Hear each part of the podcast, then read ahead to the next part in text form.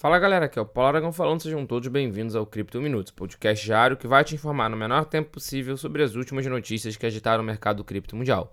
Para começar o episódio de hoje, naturalmente a gente tem que falar sobre o preço do Bitcoin que voltou a atingir e até mesmo a passar os 35 mil dólares. No momento de gravação desse episódio, ele está custando cada unidade 34 mil dólares aproximadamente, o que representa uma alta nas últimas 24 horas superior a 10% naturalmente você vai estar se perguntando o que causou esse pump, o que causou essa alta. E foi naturalmente o tema que a gente mais tem falado nos últimos meses, que é ETF de Bitcoin Spot. E a BlackRock, que é a maior gestora de ativos do mundo, deu um passo significativo na corrida para lançar o seu próprio ETF de Bitcoin Spot.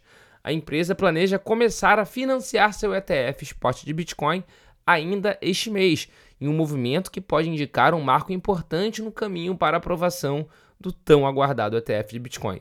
A informação foi descoberta por Scott Johnson, que é o investidor da Van Buren Capital, que também observou que a BlackRock obteve um número CUSP para o ETF. Esse número, CUSP, é, atua como identificador único para títulos, sendo essencial no momento da emissão e liquidação de negociações.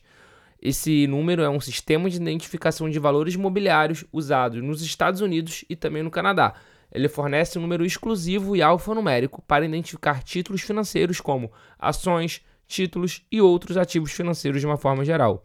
Ele é utilizado justamente para facilitar a identificação e o rastreamento de títulos em transações. Pois bem, agora o, o ETF, o iShares, que é o ETF de Bitcoin Spot da BlackRock, já tem esse código. E além disso, já vai começar a comprar Bitcoin para poder financiar o seu ETF né, de Bitcoin à vista. Isso foi tido pelo mercado como uma confirmação de que vai ocorrer a qualquer instante a aprovação.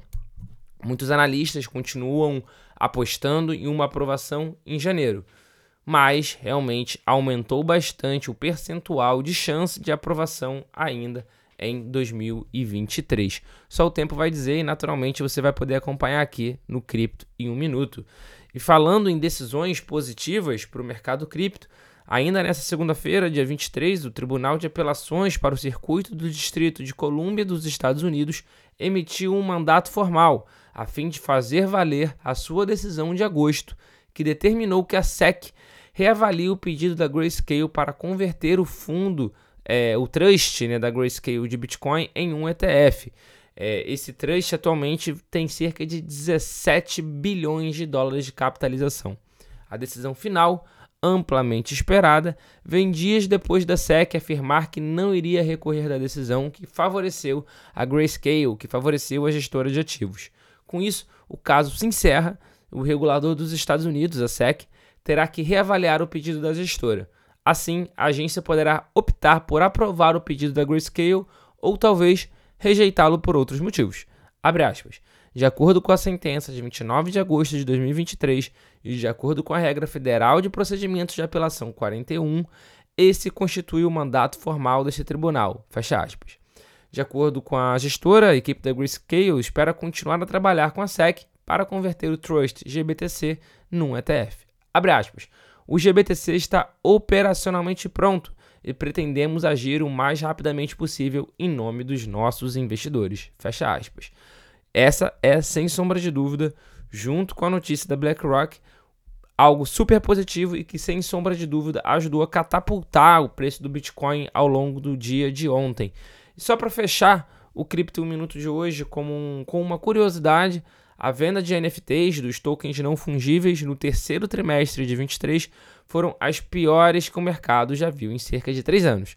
De acordo com o um relatório da Binance Research, o setor de NFT registrou 299 milhões de dólares em vendas no terceiro trimestre, ou seja, em valores atuais, aproximadamente 1,5 bilhão de reais. O relatório atribuiu esse resultado a dois fatores, sendo o primeiro a queda no preço do Ether, que afetou a demanda pelos tokens. Além disso, o peso piso, o peso piso da, das coleções também caiu. Algumas até chegaram nas mínimas históricas. Com isso, a demanda pelos NFTs esfriou, causando uma forte baixa nas vendas. Vale ressaltar que ao longo do terceiro trimestre o... teve queda, que nem falou aqui agora, no preço do Ether. Mas também nas últimas 24 horas, junto com o Bitcoin, o Ether teve uma alta de aproximadamente 10% e voltou a superar a barreira dos 1.800 dólares. Aonde isso vai parar? A gente não sabe, mas naturalmente a gente vai acompanhar e vai trazer aqui de perto para vocês no Cripto Minuto. Muito obrigado pela sua audiência. A gente já tem um encontro marcado aqui no episódio de amanhã. Valeu!